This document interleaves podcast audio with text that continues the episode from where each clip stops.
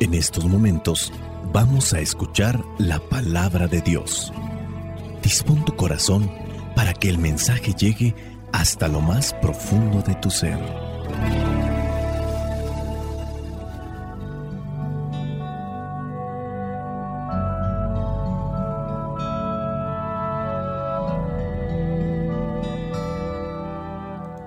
El Evangelio que la iglesia nos presenta para el día de hoy corresponde a Lucas, capítulo 8, versículos del 19 al 21. Dice así, la madre y los hermanos de Jesús se presentaron donde él estaba, pero no pudieron acercarse a él porque había mucha gente. Alguien avisó a Jesús, tu madre y tus hermanos están ahí afuera y quieren verte. Él contestó, los que oyen el mensaje de Dios y lo ponen en práctica, esos son mi madre y mis hermanos. Palabra de Dios, te alabamos Señor. Escuchar tu palabra es inicio de fe en ti, Señor. Meditar tu palabra es captar tu mensaje de amor, Señor, es estar embebido de ti, proclamar tu palabra, Señor, es ya dar testimonio de ti mi Dios. Ciertamente, hoy el Evangelio presenta un pasaje que podría llevarnos a pensar en cosas que estuvieron sucediendo en torno a la familia con Jesús. Hay que tener mucho cuidado para no suponer las cosas y darlas por un hecho. Pero dice aquí que fueron con Jesús, querían verlo. En el Evangelio de Marcos, cuando se refiere a este mismo pasaje, hay una referencia a que se había vuelto loco y se lo querían llevar a la casa. Algo había sucedido. ¿Qué sería? No lo sabemos. Podríamos suponer y poner aquí muchas ideas y, y, a lo mejor lejos de ayudarnos a sacar una reflexión, nos pueden llevar a contaminarnos de ideas que hasta a lo mejor son inspiradas por el demonio, porque el demonio buscará la división. Ten cuidado con las ideas que se formulan en la mente con respecto a las personas o, o tu conexión con Dios. Si provoca división, esas ideas no vienen de Dios. Diablo, el que divide. Eso, hay, que tener mucho cuidado. Pero teniendo en cuenta lo que dice en el Evangelio de Marcos, y aquí algo más o menos de lo de Lucas dice que se presentaron donde Jesús estaba, no pudieron acercarse porque había mucha gente y entonces ya le avisan, "Oye, tu madre y tus hermanos están ahí." Suponiendo que había una mala comunicación y que se había dado. En el Evangelio de Marcos dice que sus familiares pensaban que se había vuelto loco y se lo querían llevar a la casa. Igual tampoco no pudieron acercarse porque había mucha gente. Podíamos preguntarnos, yo estoy cumpliendo con la voluntad de Dios. La familia interfiere. No es una situación que estamos planteando, estamos suponiendo por lo que se da, la relación de se ha vuelto loco, vamos por él, vamos a llevárnoslo y a lo mejor no hubo una buena comunicación. Pero eso también se puede dar dentro de una realidad. Tu familia, cuando tú te comienzas a acercar a las cosas de Dios, ¿Tu familia te apoya o tu familia interviene o interfiere para el cumplimiento de la voluntad de Dios? Creo que es un cuestionamiento válido porque puede ser que la familia interfiera dentro de tus ideas, proyectos para con el plan de Dios. Hay algunos, por ejemplo, que están estudiando y viene la mamá y le dice, oye hijo, no, no, no me gustaría que entraras al seminario, no me gustaría que te hicieras misionero porque, hijo, es que hemos gastado mucho dinero en tu carrera y, y ahora con que quieres hacer, no, hijo, este, primero trata de trabajar y, hijo, nos endeudamos mucho y, y puede ser, puede ser. O igual, también cuando tú comienzas a acercarte a las cosas de Dios y vienen aquellos familiares a hacer un, cierto tipo de burla, a hacer un cierto tipo de señalamiento y eso pues te incomoda a ti y luego no hay quien te respalde. O sea, la familia ahí podría estar interfiriendo. Qué bueno, hay casos en los que la familia proyecta, oye, pues, eso es lo que tú quieres, hijo, piénsale bien, nosotros te apoyamos siempre y cuando sea la voluntad de Dios y que eso que estás haciendo te haga feliz. Si te hace feliz, si te realizas, sin duda es la voluntad de Dios, pero analízalo bien, trata de discernirlo bien. En su caso, hizo la experiencia como misionero, todos empezaron a suponer que ya era el futuro padrecito de la familia, era el futuro padrecito del pueblo y, o del rancho y pues un día dijo, después de varios años, ya incluso hasta después de haber hecho la experiencia como misionero o como religiosa, como misionera y como religiosa, y después de un tiempo dice, ya me regreso.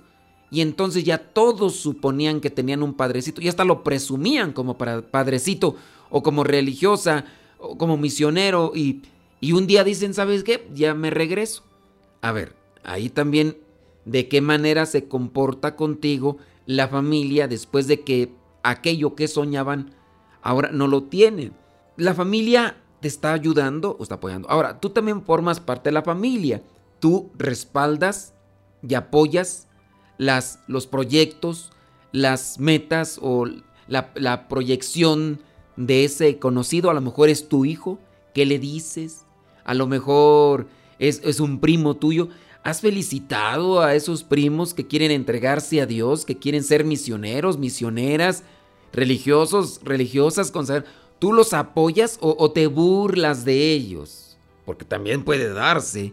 Se burlan y pues ya mejor no dice nada o incluso pues no hay dónde, dónde agarrarse y, no encuentra ese estímulo o no encuentra cómo impulsarse. Eso podríamos tomarlo aquí. Claro, hay un contexto aquí sin duda teológico. Eh, Jesús nos está llamando a todos, porque ¿quiénes son los que escuchan la palabra de Jesús? Pues somos tú y yo. Somos aquellos que no tenemos un vínculo sanguíneo. También sin duda el pasaje está para dar cercanía, cercanía a los que no tenemos vínculo sanguíneo, pero que escuchamos la palabra. ¿Quiénes son mi madre y mis hermanos? Pues los que escuchan la palabra, el que escuchan mi mensaje y lo ponen en práctica, ¿eh? Porque no nada más, ah, pues yo escucho bien el mensaje de Jesús, pero lo pones en práctica, no. Pues, ¿quiénes son mi madre y mis hermanos? Pues son aquellos que escuchan el mensaje, mi mensaje, el mensaje de Dios, y lo ponen en práctica. Esos, esos son mi familia. María, la madre de Jesús, escuchó su mensaje, escuchó el mensaje de Dios y lo puso en práctica? Obviamente, dentro de todos aquellos que aparecen ahí en la Biblia, podemos decir que María, la madre de Jesús, escuchó el mensaje, lo asimiló, lo puso en práctica. Muchas cosas las guardó en su corazón, a diferencia de otros que titubearon. José, el esposo de María, titubeó en algún momento, pensó eh, distanciarse, hablando de Zacarías, el esposo de Isabel, el papá de Juan, el Bautista, y así otros más. Pedro, Pedro negó a Jesús tres veces, los demás apóstoles corrieron cuando ya miraron lo sabroso de los golpes y la persecución, estuvieron escondiéndose.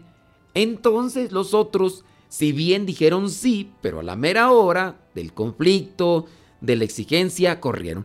Sí, después enmendaron sus faltas. Pedro también enmendó sus faltas, entregó su vida, murió crucificado y así los otros apóstoles murieron también por dar a conocer la buena nueva.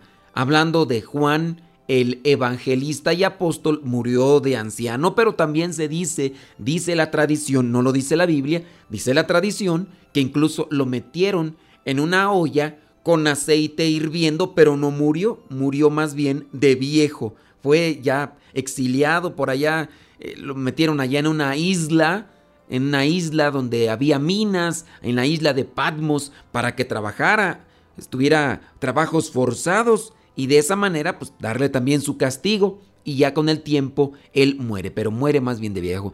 Todos los demás se esmeraron, se esforzaron y dieron razón de su fe. En el caso de María, la Madre de Jesús, no encontramos ese tipo de quebrantamiento en la fe. María escuchó, asimiló y cumplió con el mensaje. ¿Quién es mi madre y mis hermanos? Aquellos que oyen el mensaje de Dios y lo ponen en práctica. Tú y yo pasamos a formar parte de la familia de Dios. Pidámosle a Dios fortaleza para no titubear como titubearon los apóstoles.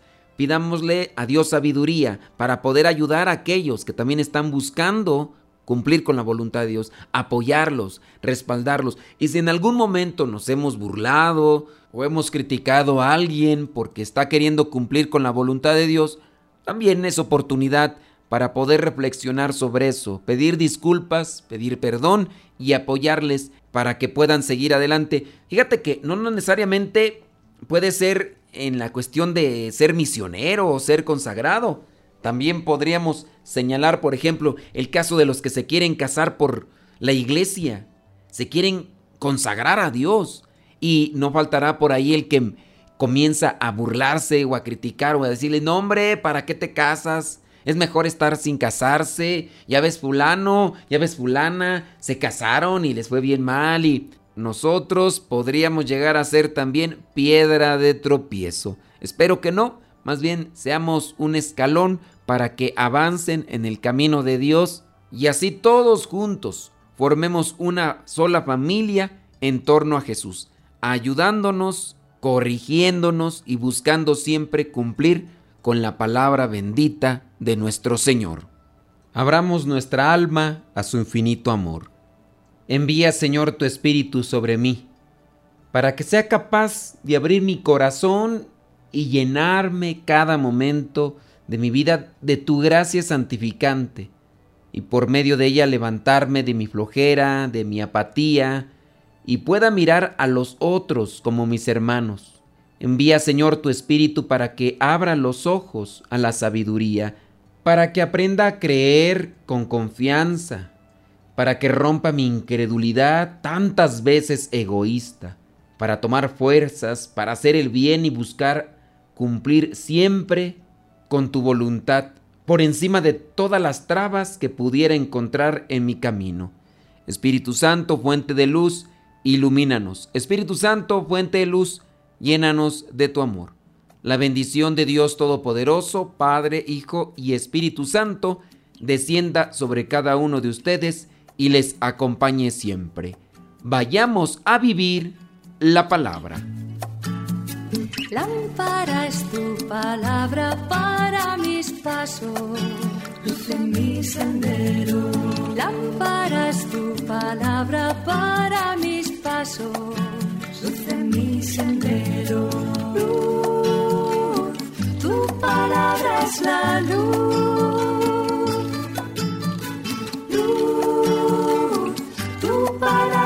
la luz. Tus justos mandamientos. Señor, dame vida según tu promesa. Lámpara es tu palabra para mis pasos, luz en mi sendero. Lámpara es tu palabra